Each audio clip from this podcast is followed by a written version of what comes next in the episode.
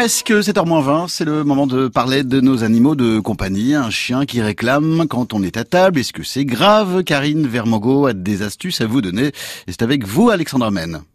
Oui, à table, on peut avoir ce problème hein, avec le chien qui réclame à manger. Allez, on va vous donner des solutions aujourd'hui avec Karine Vermogo, notre comportementaliste animalier. Bonjour Karine. Bonjour.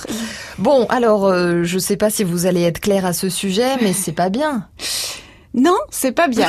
Bon, voilà, merci Soyons beaucoup. clairs. Au revoir. À demain.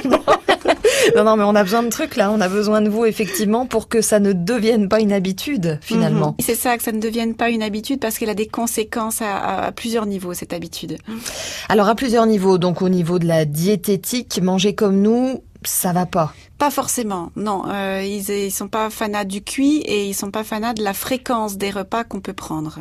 Et puis au niveau du poids, évidemment, un chien obèse, c'est pas bien. C'est pas bien et on a malheureusement, un peu comme nous, euh, on voit une augmentation du poids chez le Hein. chien. Puis alors, il y a une hiérarchie chez le chien par rapport à la nourriture. Oui, dans son monde à lui, le dominant accède à l'alimentation en premier, euh, comme il veut, quand il veut, en libre service. Donc si on lui donne à manger en même temps que nous, voire même parfois avant nous, ça va avoir des conséquences. Il va se penser dominant, et un dominant, il gère beaucoup de choses, et, ça va être compliqué de l'éduquer, et voire même il va pouvoir se défendre et vous agresser si toutefois à un moment donné les choses ne lui conviennent pas. Bon, et puis alors, euh, écoutez aussi, hein, un chien à qui on va donner quand il réclame, il peut devenir voleur, obsessionnel, agressif. Ça fait beaucoup quand même. hein. ça fait beaucoup. Et très résistant en plus, Oui. puisqu'il apprend à résister, puisque vous tenez, vous n'êtes pas très régulier, vous propriétaire. Des fois je donne, des fois je donne pas, des fois je le fais attendre avant de lui donner, des fois je lui donne tout de suite. Euh, et, et lui, il devient, en plus, c'est c'est compulsif, ça devient obsessionnel dans le sens où euh, il cherche à avoir sa nourriture, il ne sait pas quand ça va tomber.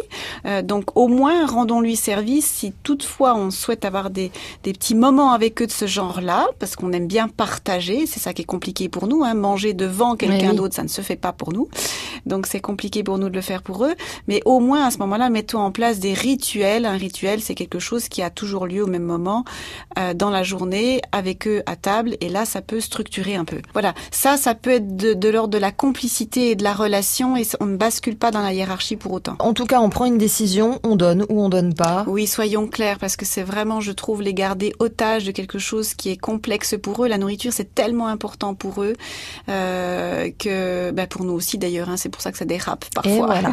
Merci beaucoup, Karine Vermogo, comportementaliste animalier. Et à demain. À demain.